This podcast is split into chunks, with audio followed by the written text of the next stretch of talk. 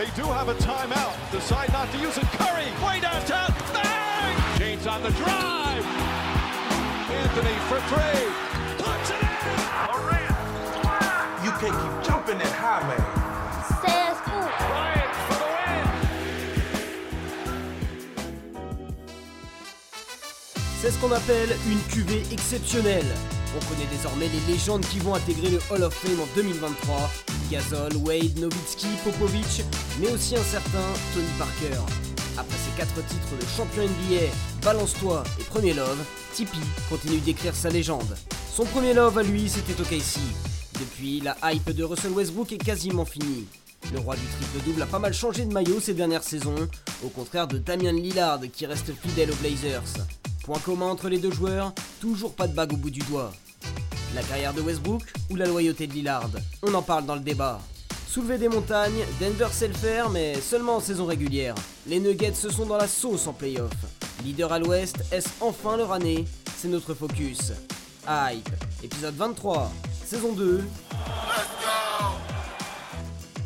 Hype, épisode 23 sur Sport en France. Bonjour à tous, on espère que vous allez bien. Votre dose de NBA pendant une heure, on va discuter un petit peu de l'actualité avec des hommes euh, déjà prêts et chauds euh, et un homme qui revient, dont de ses qui s'appelle Andio Takarakis. Comment il va? Je reviens d'endroits indescriptibles. Ça va très très bien. Hâte euh, d'attaquer un numéro qui m'est cher, le 23. Le 23, Pas exact. Draymond Green, plutôt Jordan, tu vois. Plutôt Jordan, pas LeBron aussi Il a porté 23 Oui. LeBron, pourquoi pas, mais... On a un fan de LeBron euh, invité aujourd'hui, je spoil pas. Paul, la rédac d'Orange Sport est avec nous. Comment tu vas? Bonjour, bah très bien. Toujours un plaisir d'être avec vous avec un fabuleux invité aujourd'hui. Là encore, on ne spoile pas, mais attention, Attention, ta deuxième avec nous, ça va, t'es à l'aise? au top. Au top, tout va bien On va parler d'un joueur. Surtout, euh, c'est devenu une star locale, mais on on en parlera On pas. n'en parlera pas non plus on va, on va rester sur le sujet euh, NBA, notamment les Lakers, ce sera aussi euh, au programme. Antoine Bancharel du côté de New York est également avec nous. Bonjour Antoine, Salut, ravi de, de revenir. Le 23, je pouvais pas louper. Tu veux pas louper Bon, bah, C'est quoi cool. le maillot là? C'est quoi le maillot? 55 par contre. Oh, ok.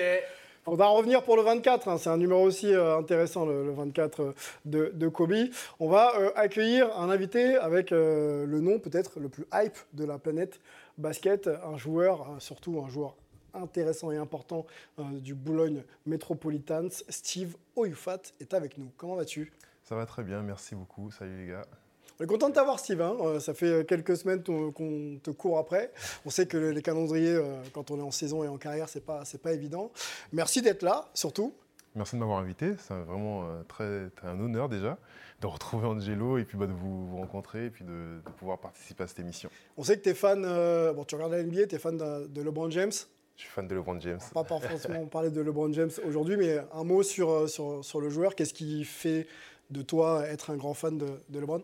Ben, sa, sa détermination, son engagement, enfin, c'est tout ce qu'il a mis dans le basket depuis qu'il est arrivé, même avant qu'il arrive en NBA. Et euh, ça m'a plu direct. J'ai eu envie d'être comme lui, de, de me donner à fond sur les terrains et surtout d'atteindre mes objectifs en fait. Simplement, lui, il est arrivé, il a toujours été au top et euh, c'est génial. Ce que tu arrives à faire euh, de similaire à LeBron, c'est duré, hein, puisque on va en parler un petit peu plus tard, mais tu es un illustre euh, euh, ancien, entre guillemets, hein, avec euh, toute la valeur de ce mot euh, de, de- la LNB. Et LeBron aussi a une très très longue carrière, on en parlera bien sûr euh, dans, dans- quelques minutes ensemble. Le plateau est posé, on va se lancer et on va euh, lancer les news de cette émission dans le hype ou pas hype.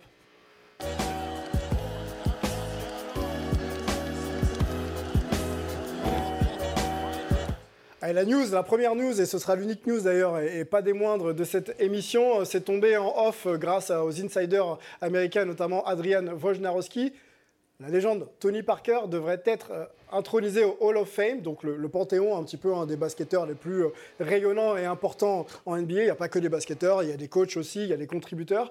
Et donc, Tony Parker, pardon, je vais y arriver, serait donc intronisé au Hall of Fame. On va demander à, Antoine, un journaliste euh, du côté de, New York, euh, bah, de nous parler un petit peu déjà du Hall of Fame, mais euh, pour l'instant l'info est officieuse. Quand est-ce qu'elle sera donnée de manière officielle aux États-Unis? Et surtout quand est-ce qu'aura lieu la grande messe qui, qui intronisera donc Tony Parker parmi les légendes du basket?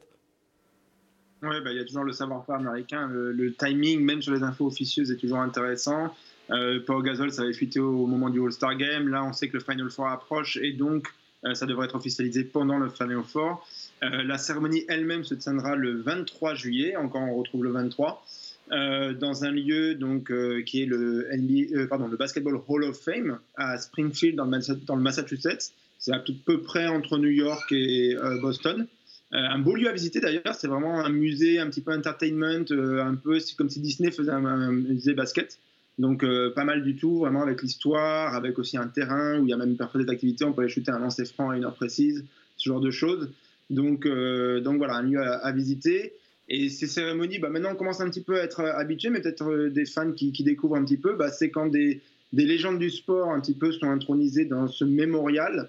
Euh, donc un petit peu euh, vraiment euh, l'officialisation de, leur carrière, de leurs accomplissements. Et donc, il va y avoir une présentation avant. Et là, ce qui est très intéressant pour Tony, c'est quelle est la personne qui va le présenter au Hall of Fame, qui, avant que lui monte sur scène et fasse son discours, qui va l'introduire? Donc, on se pose un petit peu la question. Ça pourrait être Boris Dio. ça serait bah, assez intéressant pour le côté français. Il y a toujours le lien avec les Spurs pour le titre de 2014 et sa carrière en bleu, évidemment. Puis euh, bah, la belle histoire de leur amitié depuis qu'ils sont tout petits à l'INSEP. Euh, mais à voir, c'est pas sûr pour y avoir d'autres candidats, donc euh, on, attend ça aussi avec impatience. Antoine, excuse-moi de, de t'interrompre, mais est-ce qu'on n'est pas supposé être introduit au Hall of Fame par un autre Hall of Famer ou est-ce qu'on a le choix libre de se faire présenter par quiconque Ouais, voilà. Mhm. Super question, mais non, c'est pas comme euh, par exemple euh, le en golf au Masters d'Augusta où on se fait remettre une veste verte par un ancien gagnant qui lui-même a gagné la veste verte. Euh, là, pas du tout. On choisit vraiment qui nous présente au Hall of Fame. Et c'est donc celui qui est honoré cette année-là qui choisit lui-même qui va le, présenter. Ok, merci.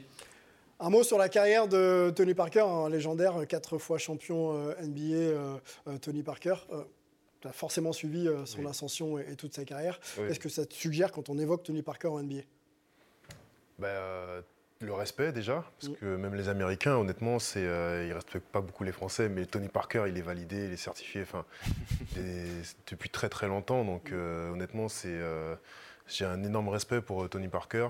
J'ai eu la chance de le croiser plusieurs fois et, et ouais, c'est un exemple pour tout le, tout le championnat français et les générations à venir. Quatre fois champion de NBA, on l'a dit, euh, il devrait être intronisé avec euh, d'autres légendes. Nowitzki, euh, Dirk Nowitzki, pardon, Dwayne Wade, Paul Gasol, Becky Hammond et Greg Popovich, hein, qui a longtemps coaché Tony Parker. Et du Spurs, là. Spurs. John Billups aussi est dans cette, dans cette liste.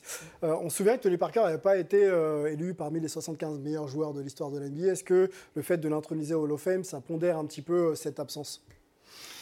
Tu peux y aller, vas-y. Oui, quelque part, mais bon, même si c'est vraiment deux, choses euh, très différentes. Après, je pense qu'il est aussi récompensé du, fait de son immense carrière aussi, parce que c'est le premier Européen à avoir été élu euh, MVP des, finales. Quand même, donc ça, ça c'est pas rien. Et euh, on regarde, si on regarde cette classe de 2023, elle est très internationale. Et on peut dire que c'est un peu, euh, ça, présage de l'avenir, hein, parce que là, tu regardes, les, quatre derniers MVP euh, sont étrangers. Il n'y a pas eu de MVP américain depuis Ardennes. Donc on, sent quand même que, le basket NBA commence à devenir de plus, en plus, de plus en plus international, de plus en plus global. Et c'est une tendance qui va, qui va faire que ça croître. Mmh. C'est peut-être le premier d'une longue liste. Je pense.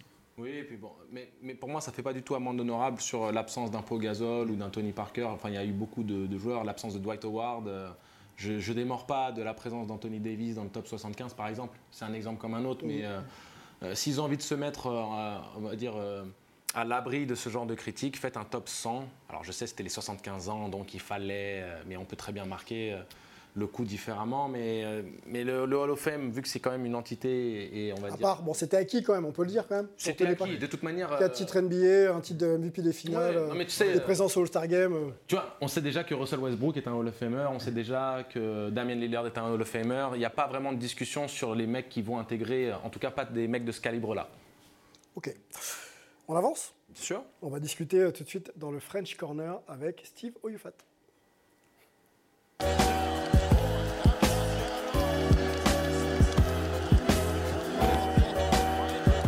Steve, on t'a présenté comme euh, le nom le, le plus hype de, de, la, de, la, planète basket. On n'exagère pas quand on dit ça, on va, on va développer ça dans, dans, dans, quelques minutes. Mais avant de rentrer sur ce thème un petit peu hype autour de ton nom de famille, euh, on va te présenter quand même, parce que tu es quand même un, un, un, joueur de basket euh, bien installé en BetClick et puis de manière même générale dans la Ligue nationale de basket. Une grande carrière à l'NB. Grande carrière, voilà.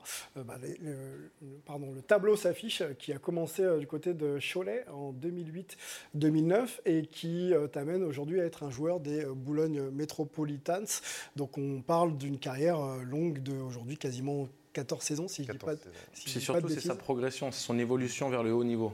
Non, mais c'est surtout une carrière LNB qui, est marquée par une réelle progression. C'est-à-dire qu'il a, monté les échelons au fur et à mesure. Ce n'était pas un joueur qui était formaté pour la Betclic Elite. Sa morphologie était assez frêle. C'est un joueur qui, qui, a continué à se former. On sait que les intérieurs prennent un petit peu plus de temps que les arrières.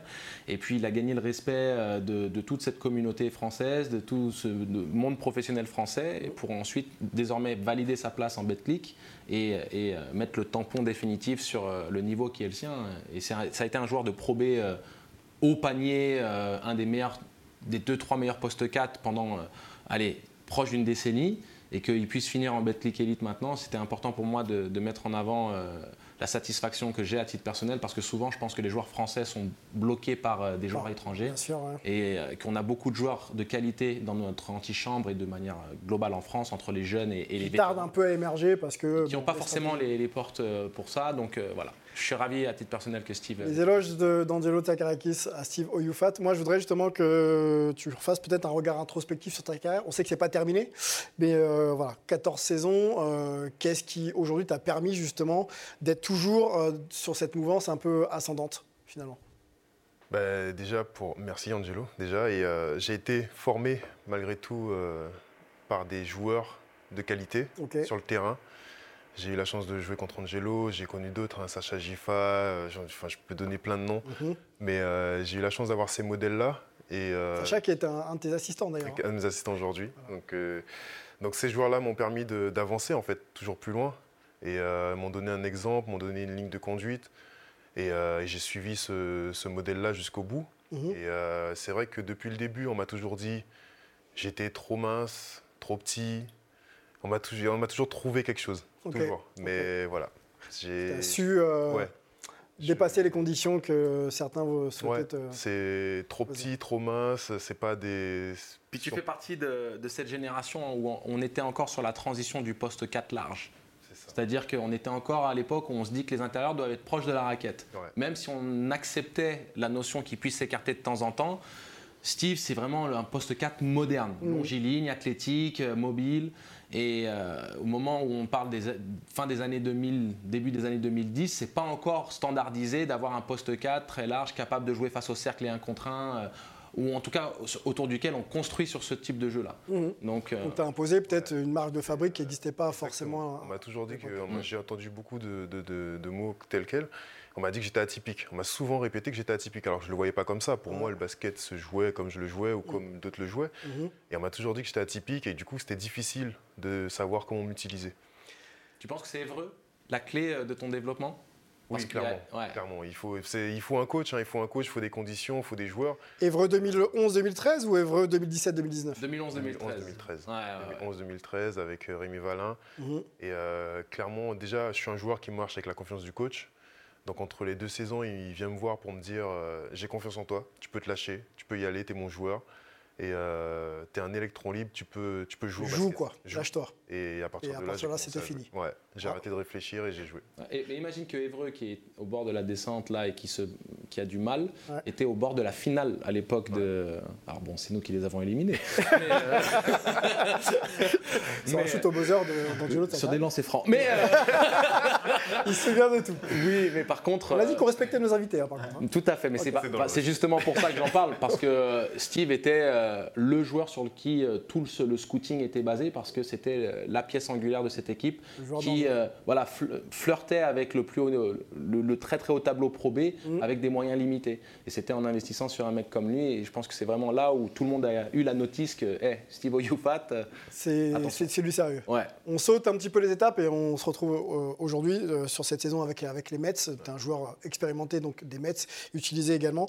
Euh, vous avez eu pas mal de blessés euh, cette saison. Vous êtes quand même deuxième au classement, derrière Monaco. Donc la saison semble être pour l'instant plutôt, plutôt sur de bonnes voies. Comment tu analyses un petit peu les performances de tes performances, les performances de l'équipe, et puis une projection peut-être éventuelle sur les playoffs? Ben on, a, euh, on a une très grosse équipe, hein, une très grosse équipe talentueuse, qui est un peu jeune, qui manque d'expérience, mais, euh, mais on a le cœur on met du cœur sur le terrain, donc euh, je pense que c'est ce qui fait qu'on fait cette saison aussi. On est aussi coaché par un grand coach, donc faut le dire. Et ce qui nous manquerait serait un peu plus de discipline, mm-hmm. mais, mais voilà, on a tout ce qu'il faut pour réaliser une bonne saison et et d'autant plus qu'on vit une aventure assez particulière. Et je pense que ça a rajouté de l'énergie, ça a rajouté de, ce qui pouvait manquer pour euh, pousser cette équipe euh, à faire une très bonne saison. Donc je suis très très fier de la saison, très très fier de mes coéquipiers. Moi, dans cette équipe-là, bah, j'apporte mon expérience. Mhm. J'essaie d'être présent quand le coach en a besoin, même si euh, je ne suis pas forcément, voilà, je suis pas le joueur majeur, mais je sais que sur 5, 10, 12 minutes, on va avoir besoin d'un gars comme moi et, et, je suis là pour répondre présent et donner mon expérience. Et tu t'imposes aussi comme ce joueur un petit peu euh, euh, expérimenté qui va conseiller un petit peu les jeunes, qui peut aussi discuter pendant les périodes off, à l'entraînement ou, euh, sur des temps morts. Tu es aussi un peu ce, joueur-là ou pas? Ouais, clairement. clairement je... Surtout avec Bilal, j'imagine. Le petit Bilal, Koulibaly. Bilal, ça a été, ouais, quand je suis arrivé chez les Mets, ça a été vraiment une des surprises pour moi. La, la saison dernière, je l'ai rencontré et tout de suite, je suis allé le voir, je dis mais en fait, t'es bon.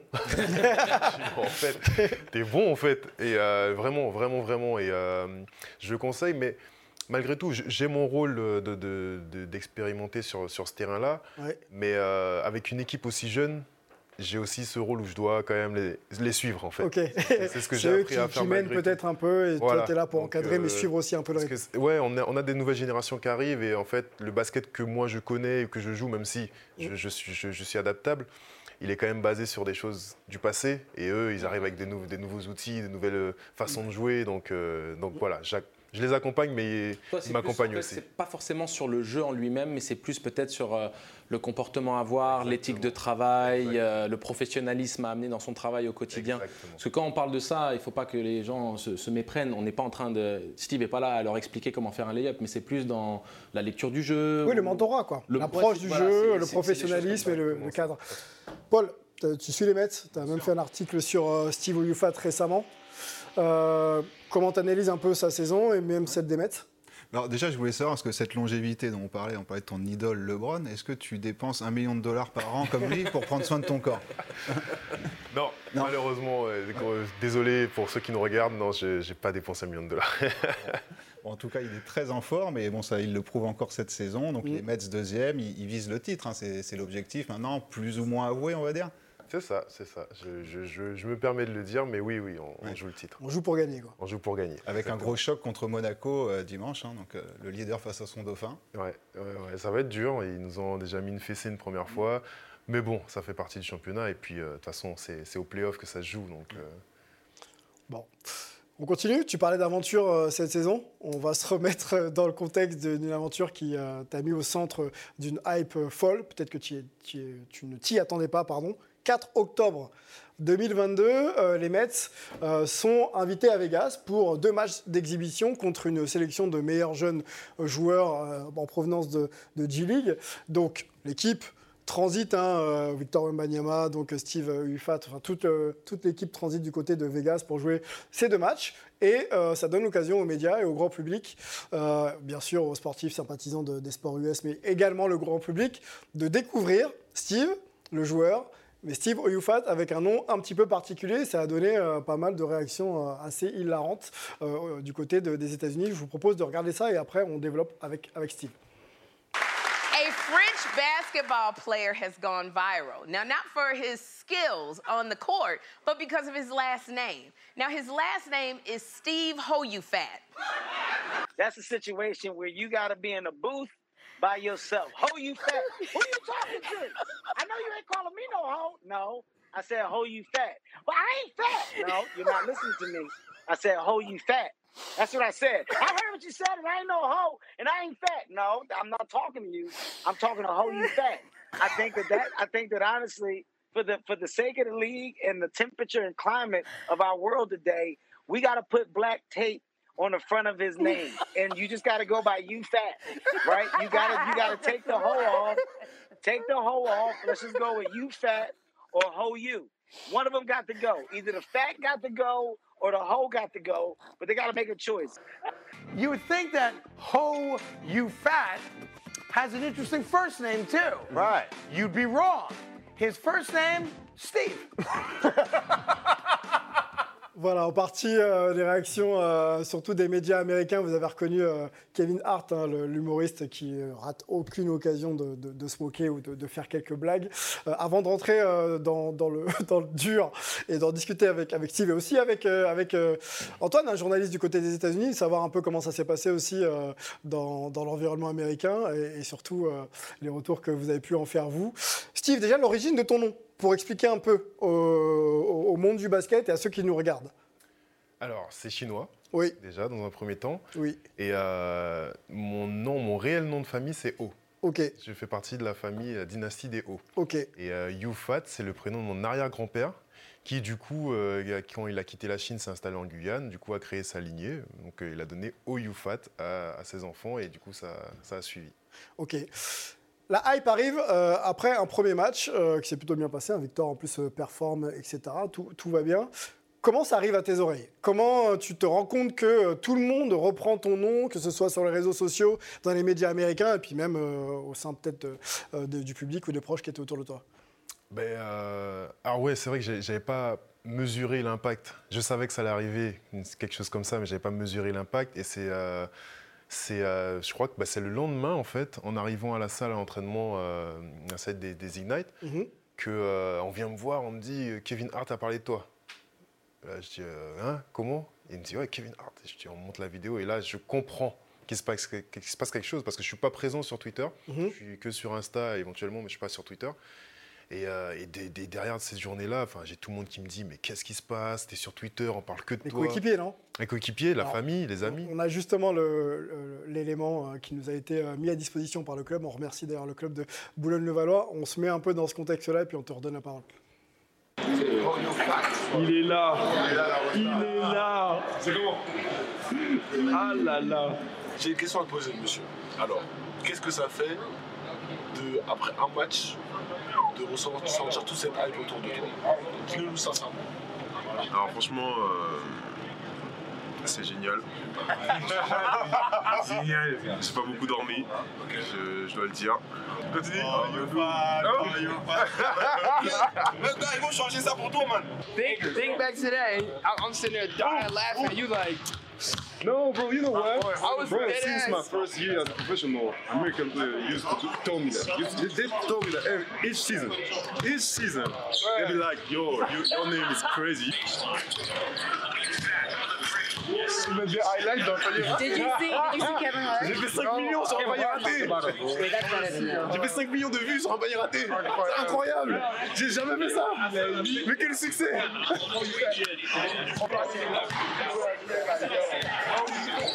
Oh my god. That's crazy. Like, that was on TV? That's Sports Center. crazy. That's crazy. See, you gotta stay. C'est facile à dire. Kevin Hart, Kevin Hart, Kevin Hart, Hart, Kevin Hart. Like my last name, so if you come to the game tomorrow, I give you that jersey. See you tomorrow. Les images du club euh, de Boulogne-le-Valois qui nous remettent un peu dans le contexte. Ça nous fait marrer, Steve. Est-ce que toi, justement, euh, ça ça t'a toujours un petit peu euh, voilà, fait sourire ou à un moment donné, il y a quand même eu un Non, stop je, quoi. suis, je, suis, je suis clairement habitué à ça depuis un moment maintenant, mais euh, le- la partie difficile, ça a été quand même au niveau de ma famille, Ouais. parce que euh, dans la- les Chinois ne se moquent pas des noms de famille, Ouais. déjà. Donc il y a eu un moment assez compliqué que j'ai dû gérer et euh, j'ai reçu des coups de fil assez importants. Mais après, voilà, une fois que tout s'est expliqué dans l'ensemble, ça a été, c'était, euh, Et c'est j'ai pu en profiter un peu plus. Là, c'est deux cultures, euh, deux cultures diamétralement opposées. Clairement. Tu as les cultures haut contexte et bas contexte. Et euh, les hauts contexte, c'est toujours dans la subtilité, il y a des règles à respecter. Donc les Japonais, les Chinois sont très haut contexte. Mm. On n'insulte pas, on ne se moque pas. Euh, les Américains, c'est très bas contexte. Justement, le contexte Donc, euh, américain, euh, Antoine, avec toi, bon, tu vis aux États-Unis. Euh, la dimension peut-être un peu humoristique est sûrement différente de l'appréhension de ce qu'on peut en faire en, en France. La, la hype du- sur le nom de Steve, donc Oh You Fat. Est-ce que tu comprends un peu le fait que c'est dépassé un peu le cadre du basket et que ça ait fait rire un peu tout le monde? Ouais, c'est normal, mais je pense pas que d'ailleurs il y avait vraiment un côté se moquer. Hein. C'était vraiment juste, euh, au contraire, c'était plaisir quoi. Genre ce nom, il, est tellement marrant qu'il fait plaisir. On va pas euh, louper l'occasion de, de, le souligner, etc. Mais il n'y avait pas une atteinte à la personne, quoi. Tu vois ce que je veux dire? La personne se disait, ah, on va se moquer de lui ou quoi que ce soit. C'était vraiment juste ce nom. Ici, il est dingue. C'est tout. Ouais. Non, mais, mais, tu vois, même Kevin Hart, il est très sincère, il en rigole, mais euh, c'est le délire de prendre le maillot du mec. Euh, c'est plus du, un folklore populaire que, que le fait d'essayer de diminuer ou rabaisser une personne. Au contraire, hein, il, en, il, en, bénéficie énormément de, de, cette aura, on va dire, euh, aux États-Unis où devient, ça devient une personne publique. Justement, je, je crois que bon, tu as surfé un peu sur, positivement sur la chose en créant des t-shirts à l'effigie de ton nom euh, Des t-shirts, des, des, maillots. Enfin, ouais, ouais, il y a pas mal de, petites choses qui sont. Et Kevin Durant, t'aurais pas euh, un maillot à toi, quelque chose Il a reçu. D'accord. il a reçu, quelques joueurs ont reçu. On le voit à l'antenne, ce serait ça, le maillot qu'il a? C'est ça, oui. exactement, c'est ça, c'est ça, c'est ça. Donc il y a bah. plusieurs joueurs qui l'ont. Je ne peux pas dire les noms. S'ils en parlent, ils en parlent tant mieux. Mais, euh, mais, mais, on est habitué. Hein. Nous, dans notre microcosme LNB, ça a toujours été, et Steve, il le sait. Hein. Je t'ai dit, mes coéquipiers, les, les réactions. tous les jours. Quoi. Non, mais c'était incroyable. Jusqu'au jour où on fait notre match et après on n'en parle plus, surtout quand il aura cassé le cul, mais ça c'est autre chose. mais, sinon, euh, très bien. Tu vois. Allez, deux choses encore, deux questions pardon, sur, euh, avec toi Steve, et notamment la hype de Victor. Euh, tu le vis au quotidien. comment est le joueur Est-ce que c'est facile pour vous à gérer le fait qu'il y ait beaucoup d'interactions médiatiques et qu'il soit un petit peu le, la pierre angulaire du projet de votre saison? Alors, j'ai parlé pour moi, mais j'ai pu observer mes coéquipiers plus jeunes mhm. dans leur comportement. Moi, personnellement, ça a été euh, c'est une aventure hyper intéressante, hyper enrichissante. C'est quelque chose que, qui n'a jamais été fait en France. Je, n'ai jamais vécu ça. Euh, et, là, je le vis de l'intérieur. Donc, euh, déjà, toute la hype autour de lui, elle est extraordinaire, honnêtement. Je n'ai jamais vu un autre joueur au monde avoir cette hype-là à cet âge-là et d'être attendu autant, enfin, j'ai jamais vu ça et c'est génial. C'est génial, ça nous arrive à nous Français et à lui. Euh, le joueur en lui-même, il est, il est mature. Franchement, je m'attendais pas autant. Il gère bien, il est, euh, il est hyper reste solide, il est hyper bien éduqué. Euh, enfin non, honnêtement, c'est un joueur professionnel, mais depuis depuis plus longtemps que moi, j'ai mhm, l'impression, mhm. honnêtement. Et il sait où il va, il, sait, il se donne les moyens, très discipliné, il est, il perd pas de vue ses objectifs, et très respectueux. Et euh, il, a, ils étaient vous, enfin, il, a un engagement pour l'équipe, c'est impressionnant. Donc je suis très fier d'être euh, son coéquipier aujourd'hui. Et euh, ça me donne plus envie de me battre pour lui chaque fois parce que je vois que ouais, il, il, se retient pas quoi. Il se retient pas. Et donc avec Victor et toute cette jeunesse et l'expérience, hein, là où Konaté aussi fait, partie des, joueurs expérimentés qu'on a, qu'on a reçus ici, objectif playoff et éventuellement chercher, soulever le, le titre, c'est ça? Ouais, ouais, objectif playoff dans la meilleure position possible. Euh, et, puis le titre, forcément, hein. c'est, euh, ça ferait du bien à tout le monde. Il n'y a, que deux équipes euh, poil à gratter. Quand je parle poil à gratter, c'est vis-à-vis de Monaco et de Lasvel. Je ne mhm. parle pas de poil à gratter dans une série playoff. Même une équipe comme Rouen est capable d'embêter son monde parce qu'ils sont tellement flamboyants offensivement. Sur un match, ils peuvent faire n'importe quel exploit. Mais sur une série playoff, les vraies équipes à l'heure actuelle qu'on peut regarder du coin de l'œil en se disant ça peut passer, c'est Boulogne-le-Valois et Cholet. Pour moi, ce sont les deux équipes qui vont potentiellement. Alors, c'est toujours rare d'avoir les quatre premiers du championnat qui sont Oui, oui, mais qui peuvent euh, avoir euh, vraiment qui auront, à dire. Qui auront à, dire parce que trop d'irrégularité avec Le Mans, avec Dijon. Euh, c'est, si tu veux, c'est une exception. Bon, ils seront prêts. De toute façon, vous serez prêts pour affronter toute, toute équipe et tout contexte que vous proposera. On continue, hein, mais ouais, L'objectif est, il est clair pour tout le monde, donc euh, on sera prêt. Bon, on va laisser les, euh, la LNB et Boulogne-Valois pour retourner aux États-Unis et parler de deux meneurs stars, Russell Westbrook et Damien Lillard, dans le débat de la semaine.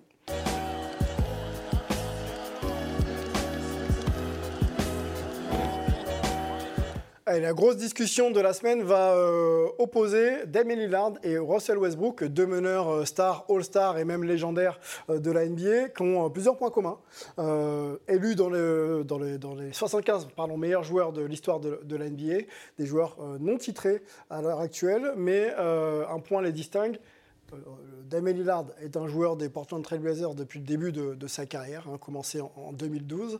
Et voilà, donc ça s'affiche. On va présenter Damien, Damien Lillard pardon, d'abord. Donc 32 ans, poste 1, expérience NBA. euh, vous voyez aussi les stats en carrière, donc c'est c'est pas mal, plus de 25 points, quasiment euh, 7 passes. 7 passes. Ok, donc on voit, les, on voit la fiche de Damien Lillard, là, euh, joueur de 32 ans, poste 1, 1m83, 88 kg, euh, drafté euh, donc 6e hein, en 2012 déjà, ça, ça, ça remonte. Donc il y a 11, euh, 11e saison NBA, toute passée euh, du côté de, de Portland, 25 points de moyenne et quasiment 7 passes, donc un joueur euh, voilà, influent et puis euh, qui a fait quand même des campagnes de playoff avec une finale de conf euh, récemment face, euh, face aux Warriors. Et donc on présente Russell Westbrook, également poste 1, qui a commencé du côté de d'OKC, qui est un peu plus vieux, 34 ans, drafté en quatrième position par Seattle, hein, une franchise qui n'existe plus en 2008 et qui est donc passé par OKC, Houston, Washington, Los Angeles Lakers et donc arrivé récemment aux Clippers. Voilà pour la présentation de, ces deux joueurs. Vous les connaissez. On va peut-être déjà s'arrêter sur cette présentation et se poser la question ensemble de savoir ce que vous préférez. La loyauté de euh, Damien Lillard ou, euh, on va dire, la recherche de titres collectifs de Russell Westbrook? On se pose d'abord là-dessus. Je sais qu'Angelo est, est très très chaud. Moi, je vais d'abord aller vers euh, Antoine. Ton avis un peu sur cette question un peu ouverte et après on discutera avec Steve. Je veux dire, si on pouvait avoir les accomplissements individuels et même euh, la, les la finale pardon, de, Westbrook, euh, plus le côté loyauté de, de, Lillard, ça serait beau. Après, euh, finalement, Russell Westbrook a quand même été pendant très longtemps très loyal au Thunder, à OKC, donc on, peut souligner ça quand même. Il ne faut pas le, poser dans un extrême non plus. Par contre, oui, ce qui s'est passé derrière, il a bien fallu qu'il trouve un petit peu sa voie et je ne lui reproche pas personnellement. Il y a, d'autres choses que je peux lui reprocher. Après, bien sûr, sur le principe, on trouve ça toujours euh, c'est beau et puis surtout c'est en contradiction avec beaucoup de choses qui se sont passées euh, ces 10, 12 dernières années euh, en NBA. Le, fait de rester avec une franchise, c'est quand même voilà, il y a quelque chose de magique là-dedans et moi personnellement, je, je serais toujours attiré vers ça.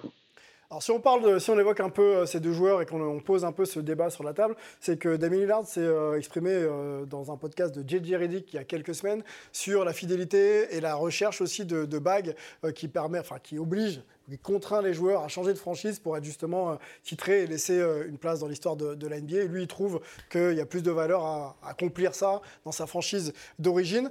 Je me tourne vers Steve, mais avant de te poser la question, Steve, on peut peut-être euh, aller sur le palmarès des deux joueurs. Damien Lillard, c'est 7 fois All-Star, 6 fois All-NBA, et il y a un All-Rookie donc en 2012-2013, et puis Rookie de l'année, donc de la même année, 2012-2013. Là où, donc voilà, ça s'affiche, je fais un peu vite, je vais, je vais ralentir, là où Russell Westbrook est 9 fois All-Star, 9 fois All-NBA, 2 fois MVP du All-Star Game, une fois de la saison régulière, 2 titres de meilleur marqueur et 3 titres de meilleur passeur. Sur la fidélité, euh, Steve, bon, en France, c'est un peu différent. On fait un peu ce qu'on peut.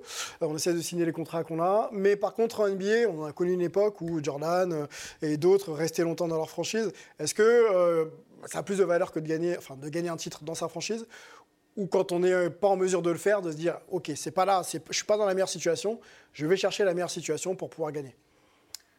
Je pense que tout dépend de l'histoire qu'on veut raconter.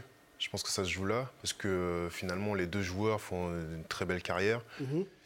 Euh, je pense qu'il y en a un qui est plus sur un projet collectif et l'autre qui est plus sur un projet individuel. Donc euh, je vois ça comme ça, moi personnellement, et euh, il n'y a pas de meilleur choix. Je pense que, comme on a dit, Westbrook, quand même, il a, il, a essayé. Il a essayé, ses, co- ses copains sont partis avant lui, il faut, Mhm. faut le dire. Mhm. Et euh, il a quand même envie de gagner des titres, donc euh, je pense qu'à OKC, il se sentait un peu limité, donc il a essayé de rejoindre d'autres projets. Là où euh, Damien, enfin, il fait son chemin quoi qu'il arrive. Donc euh, c'est deux projets différents. L'un n'a sont- pas plus de valeur que l'autre pour toi? Puis il y a une nuance entre euh, la loyauté de Westbrook et celle de, de Lillard. Ouais, je veux bien t'entendre. Bah, en fait, si tu veux, Westbrook avait une équipe qui est allée en finale, qui s'est démantelée au fur et à mesure. Ils ont pas signé à Harden, qui a été, je pense, le début de la fin pour eux. Ils ont quand même réussi et ils ont emmené euh, en une série de 7 matchs où ils mènent 3 à 1 face à Golden State. Ils se font éliminer, mais avec Durant et Westbrook, ils étaient en position d'aller de nouveau en finale NBA. Ils Mhm. ont échoué pour des. C'est l'histoire qui est ça, qui est comme ça, mais si tu veux, Derrière, une fois que Durant part, il est vraiment seul au monde dans une équipe qui n'a absolument aucune chance de faire quoi que ce soit, même de faire ce qu'a fait Portland, aller en finale de conférence. Portland, c'est différent. Portland, avec Lillard, ils sont allés avec CJ McCollum et sort en finale de conférence. Ils ont toujours été une solide équipe, même s'ils ont eu quelques années de difficultés, mais dans la construction du projet, il y a quand même une dynamique complètement différente. Parce qu'ils commencent en, haut, en haut du haut avec Durant et Harden, derrière ça se démantèle, et pour lui, sachant qu'il était vieillissant, que ses meilleures années allaient être derrière lui s'il enchaînait comme ça, il part. Mais on ne peut pas lui reprocher à lui de partir une fois que les deux autres sont partis. Lillard, il construit depuis le début. Il va jusqu'en finale de conférence. Ça échoue. Il essaye d'ajouter les pièces. Pour moi, c'est pas Lillard le problème. C'est plus le management de Portland et surtout le fait que Portland ne soit pas un marché attractif. Ils ont réussi à drafter OKC. Seattle. Ils draftent Harden. Ils draftent Durant. Ils draftent Westbrook. Portland n'a pas réussi à drafter une équipe qui puisse mettre autour de Lillard un talent qui leur permette d'atteindre ce niveau. Et d'ailleurs, euh, enfin, Lillard n'a jamais joué avec des joueurs de, la trempe de. Westbrook a joué avec, euh, donc tu disais Durant, Harden, après LeBron, Paul mm. George. Lillard n'a jamais, chez McCollum, le meilleur joueur avec lequel il a joué, quoi. Donc euh, c'est quand même extraordinaire ce qu'il a réussi à faire. Mm. Et je trouve que plus ça va, plus il est respecté, alors que mm. plus ça va, moins le euh, Westbrook est respecté. C'est un peu, ils ont un peu des, trajectoires vrai Trajectoires Et ça joue, je trouve, en, 2019 avec le fameux Dame Time face à Paul George. Où il s'embrouille toute la série et tout. Et à partir de là, en fait, Westbrook a fait que descendre, alors que ben, il a continué sa, son ascension, on va dire euh, Lillard. Quoi. Donc il y a un vrai, je trouve, un mm. vrai moment charnière en 2019. Quoi. Euh, des propos euh, de Damien Lillard que je peux vous lire euh, qui ont été donnés à ESPN, c'était le 28 février dernier. Alors l'herbe, en parlant de Westbrook, hein, pour peut-être justifier justement sa carrière et ses choix de carrière Lillard, l'herbe n'est pas toujours plus verte quand vous quittez une franchise. Regardez Russell Westbrook, il est parti d'OKC pour aller à Houston. James Harden a décidé de partir et Russ s'est retrouvé à Washington. Puis on l'a tradé de Washington aux Lakers. Le voilà dans une quatrième équipe en quatre ans. Donc c'était avant qu'il arrive du côté de, des Clippers. Est-ce que c'est pas une déclaration qui au-delà même de voilà de s'entacher un peu les choix de carrière de, Westbrook. Non, c'est pas du tout ça. C'est quoi alors? C'est pas une attaque ni sur Westbrook et ni sur le fait d'avoir fait un choix. C'est-à-dire que son choix à Westbrook aurait très bien pu être fructueux, hein. ça, aurait pu, ça aurait pu fonctionner quand tu y penses. Mais il dit pas qu'il aurait dû rester là où il était, il était non, c'est pas ce qu'il dit. C'est pas ce qu'il dit. Il dit juste l'herbe n'est pas plus verte. C'est-à-dire que quand tu entreprends ce type de projet, tu n'as aucune garantie que ça fonctionne. Et tu peux même te retrouver dans une spirale très très négative telle que celle de Russell. Donc, il utilise Russell comme exemple plus que de faire. C'est pas du tout une attaque. Il a un, énorme respect pour, euh, pour Russell. Les deux, euh, sont des, des, des égaux, hein, si tu veux, dans, dans l'échelon. Même, on peut même mettre Russell Westbrook un peu au-dessus de Lillard dans la hiérarchie euh, all-time, pour le moment, par rapport à ça. une de nos discussions après, ça. Tout à fait. Mais si tu veux, la discussion existe. Mais c'est pas. Quand les gens lisent, s'il y en a qui analysent ça comme étant une attaque personnelle ou même le fait de critiquer le choix de Westbrook, ils se, ils se méprennent. C'est pas l'idée. L'idée, c'est de prendre un exemple concret de quelque chose qui est visible, tangible, et d'expliquer le pourquoi du comment son opinion est ailleurs. L'avis de Steve. Je suis d'accord, je partage totalement. Ok, pas une attaque Non, non, non, je pense pas, je pense pas. C'est juste que, effectivement, il faut. Les gens vont le voir comme ça, mais je pense que les deux joueurs, bien sûr, Russell est au-dessus, mais les deux joueurs se valent sur les choix de carrière ou sur l'ambition, etc. Mhm. Mais euh, non, je pense pas que ce soit une attaque. Je le vois pas. Si Houston va en finale NBA, est-ce que là on critique Westbrook et qu'on dit oh pourquoi t'es parti? Alors qu'ils étaient non, non mais après euh, c'est comme à OKC hein, ils sont tout proches hein. il analyse quand même des faits qui ne se sont pas passés. C'est pour ça que je pense qu'il prend cette position même si elle n'est pas là pour attaquer le joueur. Et alors d'ailleurs un sujet la saison dernière euh, euh, Lillard avait défendu Westbrook quand il se faisait huer enfin critiquer aux mm. Lakers. A raison euh, il avait vraiment défendu. Il a dit Moi, je ne serais jamais capable de faire ce qu'il a fait. il a fait quatre saisons en triple-double, euh, Westbrook. Eh ben, tu spoil un peu parce qu'on a le, on a le complet. On va... merci. On va vous le diffuser et puis on, continue à en discuter. Donc, euh, Lillard sur Westbrook. So Westbrook's career and legacy is undeniable. Like that's just the bottom line. The player, the career he's had, what he's accomplished, the things that he's done, nobody else has been able to do it. Like with all these triple doubles, I don't care if you stat chasing, or whatever people want to say. If I try to go every game and get a triple double for a whole season, I can't do it. and there's a lot of other people that can't do it either. Like exactly. that's, that's hard in itself to actually do it, whether you're trying to do it or not. Right. I mean, he's done what he's done. You cannot is undeniable.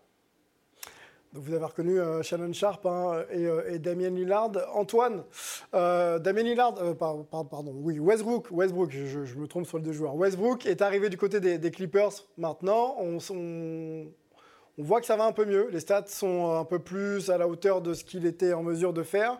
L'équipe euh, est encore en playoff. Euh, Qu'est-ce qu'on reproche à Russell Westbrook? On sait que ça s'est pas bien passé forcément du côté de, des- Lakers. Euh, là, les chiffres sont mieux. Ça a l'air d'être un bon coéquipier. Euh, euh, tout, Paul George, que ce soit Kawhi, que ce soit Nicolas Batum, tout le monde pense qu'il est euh, au niveau et qu'il euh, répond aux attentes. Donc, qu'est-ce qu'on peut reprocher réellement à Russell Westbrook? Ben, en fait, on, a surtout reproché à Russell Westbrook d'être Russell Westbrook. Quoi. merci. En gros, on l'a fait venir dans une équipe, on en a parlé plusieurs fois, où euh, bah, son profil euh, n'apportait rien de plus et même quelque part euh, euh, amenait encore plus vers certaines tendances de manque de shoot, etc., qu'il y avait aux Lakers, qui étaient donc plus des désavantages que des, des avantages.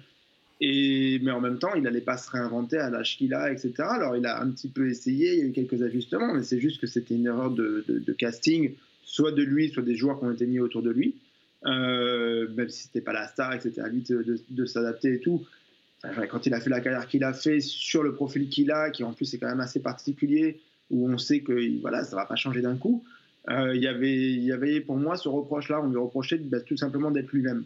Euh, C'était aussi une grosse manière hein, de, de- je sais comment ça se passe à New York, et je sais aussi comment ça se passe à Los Angeles euh, quelque part, euh, de faire un peu l'arbre qui cache la forêt. Quoi. Il y avait plein de dysfonctionnements aux Lakers, mais au final, on parlait surtout beaucoup, beaucoup de Westbrook parce qu'il y avait une hype négative autour de ça. Et au bout d'un moment, bah, c'est juste pas tout à fait correct. Alors, ça veut pas dire qu'il n'est pas critiquable et qu'il n'y a pas de reproche. Euh, c'est évidemment qu'il y en a beaucoup. Maintenant, on voit aussi que voilà, il est toujours à Los Angeles, hein, qui, est, vraiment sa ville, donc c'est important pour lui d'y être et que ça se passe bien. Ça, lui est- ça a été, on l'a vu, très marquant pour lui que ça ne se passe pas bien aux Lakers. Donc si là, ça peut bien se passer aux Clippers, où c'est un petit peu plus sain en termes de culture, ou euh, pour l'instant en tout cas, euh, où euh, il y, a, y a des joueurs qui sont un petit peu plus bienveillants à son égard, parce que aussi on se connaît certaines difficultés. Quand on entend le discours de, de Nicolas Batum, moi j'y étais au moment où ça faisait quoi une semaine ou deux que, que était dans l'effectif? Bah, euh, Nicolas disait on va tous être très patients quoi, parce qu'il vient d'arriver, il doit découvrir pas mal de choses. Nous aussi, on doit apprendre à jouer avec lui. Et voilà, c'était pas ce type de discours qu'on entendait aux Lakers. Quoi. Il y avait ce côté on est les Lakers, il faut que ça, que de suite ça marche, on va tout casser et tout ça. Et voilà, donc là on est sur autre chose. euh, et, et bah, on attend de voir un petit peu ce que ça donne. Et je pense que tous ici, on reste fans de NBA, donc on a envie que ça se passe bien pour euh, des acteurs qui ont compté. Et Russell Westbrook, ça fait un petit moment qu'il compte et est fort. Quoi. La déclaration de Nicolas Batum, on peut la lire. Je ne sais pas si c'est celle-là que tu voulais mentionner euh, au, sujet donc de Russell Westbrook. Ce n'est pas toujours une question de bas- basket. Parfois, il s'agit aussi de bonheur. Russell Westbrook est heureux d'être ici. Il souriait euh, hier dans les vestiaires. Donc, c'était une déclaration de Nicolas Batum pour Clutch Points Up, donc en février. Euh, on peut continuer d'ailleurs sur, sur les. Oui, euh, oui, Antoine. Même si on a tous pratiqué le basket à des niveaux absolument divers ici, euh, on sait très bien que ça reste un sport d'adresse. Un sport d'adresse, c'est quoi? C'est un sport de confiance. Si t'es pas bien dans ta tête, tu vas pas bien jouer au basket. Ça, ça devient quasiment injouable. Quoi. Sur euh, Russell Westbrook et euh, ses difficultés d'adaptation, euh, Steve, tu as fait plusieurs clubs, joueur expérimenté, on l'a dit. Westbrook était expérimenté. Comment on fait quand on arrive dans un groupe comme ça et qu'on a été numéro un dans sa précédente franchise et qu'il faut s'adapter et peut-être mettre, un petit peu moins de valeur sur certains aspects de son jeu pour faire briller l'équipe? Mais quand on est un joueur adaptable, c'est plutôt facile. C'est vraiment, on sait quand on va rentrer dans un collectif, on sait qu'on peut apporter un nombre de choses limitées, mais qui vont être très importantes pour l'équipe. Westbrook, je ne sais pas dans quelle mentalité il est, il est arrivé dans, ses- dans les différentes équipes, les différentes franchises dans lesquelles il est passé. Mais euh, ce qui est sûr, c'est que à OKC, c'était quelqu'un. Ouais. Et euh, peut-être qu'il est parti avec ce bagage-là en voyageant, et plutôt que de rentrer dans un collectif. Donc, euh, mais moi, je le vois pas comme quelqu'un euh, autour de qui on crée une équipe en fait. Donc, euh, Par contre, lui, peut-être, se voit comme ça, non? Lui peut-être se voit comme Quand ça. tu dis, tu le vois pas comme quelqu'un euh, autour de quel on crée une équipe, c'est-à-dire que ce soit lui la base angulaire? Oui, ouais. J'ai du mal à le voir comme ça. Après, c'est que mon avis, hein, mais j'ai du mal à le voir comme ça. Et c'est peut-être pour ça qu'à un moment donné, il a, il a peut-être compris ça, il a préféré partir. Mhm. Mais malgré tout, arriver ailleurs et euh, le placer sur, un, sur de hautes responsabilités, emmener une équipe au play-off, emmener une équipe au titre, j'ai du mal à le voir comme ça aussi. mais par ça, contre, ça, pas, ça s'est pas vérifié hein, à, son, à, son, à son passif. Paul Je pense que maintenant, il va surtout être utilisé dans un rôle d'energizer. Enfin, on voit d'ailleurs Tyron Lou au début aux Clippers, il ne le faisait pas jouer lors, de la fin des matchs. Et comme le disait Antoine, il n'était pas du tout adapté aux Lakers, parce qu'à côté de LeBron, tu as, besoin d'avoir des shooters à trois points. Quoi. Et donc le, ça, ça n'a jamais été son, jeu à lui.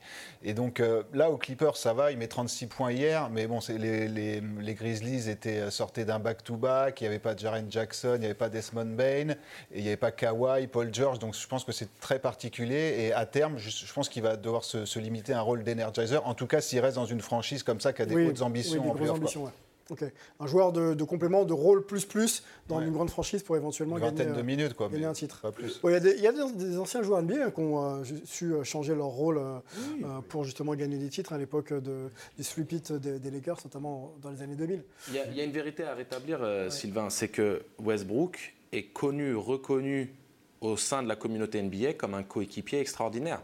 Et il n'a jamais été un cancer de vestiaire, il n'a jamais été un joueur problématique à Un meneur Hall of Famer selon, euh, selon Kawhi Leonard. Hein. Il apporte de l'énergie à l'équipe euh, et, du rythme. Mais, mais, bien sûr, mais ce qu'il faut comprendre, et puis euh, aussi pour recadrer, tu te souviens quand on avait discuté du fait qu'il y avait le trade et que Russell Westbrook allait aux Clippers? Je me suis frotté les mains, j'ai dit, vous allez voir, il shoot le meilleur pourcentage au tir en carrière. Il est à quasiment 50% au tir. Et on ne peut pas dire que c'est sur trois matchs, on, on, approche de la vingtaine. Et même s'il se trouve complètement jusqu'à la fin de saison, il va finir cette saison avec le meilleur pourcentage qu'il ait eu de toute sa carrière. Ça, c'est numéro un. Il a le meilleur pourcentage à trois points de sa carrière depuis 8 ans.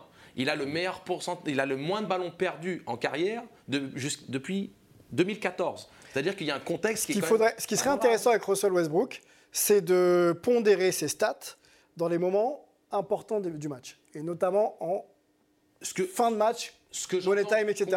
Savoir s'il est capable de garder la balle, s'il est capable de mettre les tirs dont l'équipe a besoin. C'est ce qu'il n'a pas toujours montré. Je, l'entends complètement, mais rares sont les joueurs qui l'ont montré. Pour un, joueur d'expérience. Rares sont les joueurs en NBA oui, mais qui ont. Rares non, non, non, non, mais, sont les joueurs qui sont MVP, etc., etc. Ah, mais justement, là, on est en train d'aller dans des, dans des hauteurs où l'air est très, très, très, très, très. C'est pour ça qu'on se, on se doit, entre guillemets, on aimerait être exigeant avec lui. Mais on a, on a le droit de l'être et on devrait l'être parce que c'est aussi comme ça qu'on différencie les grands des très grands et, autres. Donc, tu as entièrement raison d'être exigeant et tu as entièrement raison de mettre ton doigt sur le fait qu'il ait certaines carences. Mais entre la tollée qui se mange dans les médias. Ah oui, c'est beaucoup trop. Et, le fait qu'on oublie complètement que ça reste un hum de joueur de basket. Ouais. Un quoi? Un hum. Un hum. Ok. Pour éviter de. Je, tu sais, je m'auto-bip. Mais c'est super important parce qu'il faut lui donner ses fleurs. Et le garçon. Alors, on va essayer de lui donner des fleurs avec une question. On va finir ensemble. Désolé de te couper parce qu'il faut qu'on avance. Vas-y, vas-y. Euh, Russell Westbrook ou euh, Damien Lillard, c'était aussi la question un petit peu de notre débat. Euh, à date, là, si leur carrière devait s'arrêter, on ne leur souhaite pas. Euh, qui est devant? Russell. Russell. Antoine, Russell ou Lillard? C'est compliqué hein, de ne pas prendre en compte. oui. Le palmarès, c'est forcément Westbrook. Paul? Ah, c'est vrai que tu, prends les stats pures, c'est forcément Westbrook. Westbrook a 4 saisons NBA de plus que, que Lillard aussi, donc il faut aussi prendre ça en compte. Mais là, aujourd'hui, indéniablement, Westbrook est au-dessus. Dans la hiérarchie, de manière pragmatique, c'est Westbrook. Pour les puristes, on sait très bien que Lillard est un meilleur joueur de basket. Très bien. ça, c'est une autre discussion qu'on ne va pas ouvrir maintenant. Il nous reste très peu de temps, malheureusement. On va ouvrir, par contre, euh, une discussion sur les Denver Nuggets dans le focus de la semaine.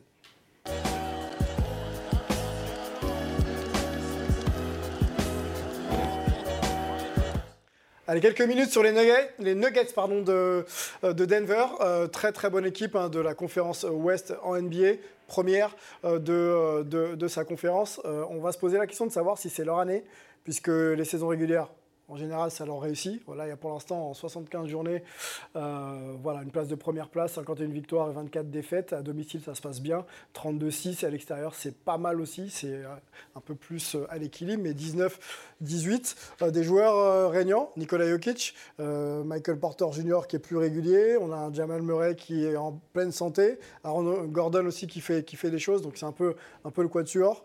très bien coaché cette équipe. Donc première hein, de la conférence Ouest est-ce qu'ils peuvent euh, passer le cap des playoffs et surtout être un vrai, vrai prétendant finale de conf et, euh, et voir en finale NBA comme, euh, comme on est en train de voir par rapport à leur performance de saison régulière bah déjà, la question qui se posait déjà pour cette saison, c'est le physique. On ne savait pas, il y avait des blessures la saison dernière, donc on ne savait pas trop comment ça allait se passer. Ça tient la route, ça tient la route pour l'instant. Maintenant, je me pose la question, à quel rythme ils sont là? Est-ce qu'ils sont au top de ce qu'ils peuvent faire ah. C'est la question que moi je Plancher me pose. au plafond, quoi. voilà, exactement. Pour moi, c'est une histoire de match-up. Je ne sais pas ce que vous en pensez, les gars. Il y, a, ce côté match-up. D'ailleurs, Paul Pierce est d'accord avec toi. Il pense que s'ils affrontent les Lakers ou les Warriors au premier tour, ils ont de fortes chances de sauter. Voilà. Forte chance de sauter. C'est Paul Pierce. Hein, Paul Pierce, ouais. Boston. Euh, bref. Antoine, Antoine, Antoine, Antoine, Antoine, sur les propos de Paul Pierce et sur euh, les opportunités qu'auraient les, les, Nuggets à sortir. On voit que tu portes un maillot en plus d'un ancien Nuggets. Ah, attention, Antoine, là, tu vas faire un mime là, avec ton visage. Là. Attention, hein. c'est le mime. Là. Mais justement, la dernière fois qu'on a vraiment entendu de Paul, Pierce, euh, lui aussi il avait des plantes derrière lui, mais c'était pas les mêmes que celles-là. Et euh, je crois que ça affecte un petit peu son, jugement, euh, sa consommation. Donc il faut, qu'il fasse un petit peu gaffe sur ses avis. C'est pas la première sortie qui fait un peu dingue comme ça. Non, les Nuggets restent très forts. je vais être tout à fait franc, je les ai pas tellement vus jouer que ça. j'ai pas eu, j'ai eu des nuits un peu plus tôt que d'habitude parce que j'ai un bébé à la maison, donc la conférence j'ai un petit peu moins de regarder que d'habitude. Et euh, du coup, euh, je suis allé voir les, les, ce que les médias euh, qui couvrent la conférence Ouest disent des Nuggets. et donc les, spécialistes qui suivent différentes franchises de l'Ouest, qui donc les ont beaucoup vus. Et, bah, voilà, tout le monde les, les, met en haut du panier sur la saison, mais même vers les playoffs. Il y a juste une petite contradiction, c'est que la plupart des médias les voient aller jusqu'au final. par contre, les les attentes que devraient eux-mêmes avoir les Nuggets de leur euh, playoff devraient être la finale de conférence dans, les votes qui ont été faits sur ce sondage. Euh, donc je trouve qu'il y avait une petite contradiction là-dessus. Euh, bon, mais c'est non, c'est une équipe qui, forcément est, forte. Pour moi, ce qui est intéressant, c'est qu'en gros, ça se joue entre les Nuggets et le Jazz depuis ces dernières années. Quel allait être le projet qui allait vraiment réussir à ce que la mayonnaise prenne et que du coup puisse dominer la conférence Ouest? Et ben, il se trouve que c'est les Nuggets qui l'ont fait. Euh, souvent d'ailleurs en sortant de jazz, euh, au passage, dans, les playoffs, ils se sont pas mal euh, croisés. Et bah, on a envie de voir jusqu'où ça aboutit, porté par un Jokic double MVP. Ce sera intéressant qu'on ait un scénario un peu à l'ancienne, là où il gagne pas le MVP, mais il va jusqu'au final, voire peut-être le titre, etc. mais en tout cas, c'est une histoire intéressante. on parle de sport, mais on parle aussi en fait, d'histoire autour du sport. Et cette histoire des, de Denver, euh, des Nuggets, euh, de Jokic, euh, effectivement, j'ai un petit maillot pour Dikembe surtout, celui-là, ce qui reste dans nos cœurs, on en a parlé au, début de la saison. bah voilà, on a envie de voir jusqu'où ça, ça, va et si ça peut aller très loin, et ben c'est une belle histoire, je trouve, qui s'écrit. On va se replonger un peu dans les quatre dernières saisons des, euh, Nuggets euh, pour situer un petit peu ce qu'ils faisaient en saison régulière et, euh, ce qui s'est passé pour eux en playoff. On part de 2018-2019, deuxième de la saison régulière et éliminé en demi-finale contre Portland de Damien Lillard. 2019-2020, troisième en saison régulière et donc finale de conf contre les Lakers et donc une défaite. Demi-finale contre les Suns en 2020-21 et donc premier tour contre les Warriors en 2021-2022. Donc il y a un vrai problème hein, quand on passe euh, euh, en playoff, Steve, tu, me disais un petit peu en off, il y a la saison régulière, et puis ensuite, euh, il y a la vérité des playoffs, et, forcément, des fois, on n'arrive pas à se mettre au niveau. Qu'est-ce qui te fait dire, ce sera la dernière question de, notre focus, qu'ils ont peut-être une chance cette année d'aller au bout de leur histoire? Un élément comme ça. La combativité. Je trouve qu'ils sont assez. Euh, ouais, il y a de la combativité. Ça joue bien au basket, hein, euh, honnêtement. Maintenant, on verra. La continuité euh, peut-être aussi de l'effectif qui a pas lâché. Antoine parlait du Jazz qui a lâché un peu le projet. Eux, ils ont continué. On est sur un projet sur du long terme, moyen long terme, donc c'est cohérent. c'est cohérent. Après, on sait que. Dur, les mecs. hein. Bah, on, on parlera, on parlera des Lakers de toute On en façon là. reparlera. Non, mais ils, ont, ils ont jamais été favoris à l'Ouest. C'est la première année où ils sont favoris. C'est là qu'il faut les attendre au tournant. Parce que qu'est-ce que vous voyez sur le croquis? Troisième, troisième, troisième. De pas aller en finale ou de pas être gagné Ce la serait un échec? conférence. Mais c'est pas que c'est un échec, mais je veux dire qu'ils perdent contre qui? Ils perdent contre les Lakers, champion NBA. Ils perdent contre les Suns, finale NBA. C'est juste l'échec de l'année dernière, mais ils sont sixième de la conférence. Et Golden State finit quoi? Champion NBA. On va observer, la, la fin de saison régulière là, arrive euh, bientôt, on fera le point quand, C'est cette année. quand C'est ce cette sera année. terminé et on verra effectivement s'ils peuvent prétendre et s'ils ont toutes les armes d'ailleurs pour prétendre, parce que la, la, la notion de blessure, etc., c'est aussi important. On observera ça bien sûr ensemble. Merci à Steve Oyufat d'avoir été hype avec nous. Merci à vous, les gars. C'était un vrai plaisir de, de t'avoir et puis bah, bonne continuation pour la suite de ta saison. On espère que vous, voilà, vous soulè- soulèverez le, le trophée. Euh, LNB, merci. La coupe à la maison. La coupe à la maison, merci, je l'avais pas. Merci Angelo, merci Paul, merci Antoine, merci euh, la régie et Lucien euh, pour la préparation de cette émission. Et on se retrouve très vite pour un nouveau numéro de Hype. Ciao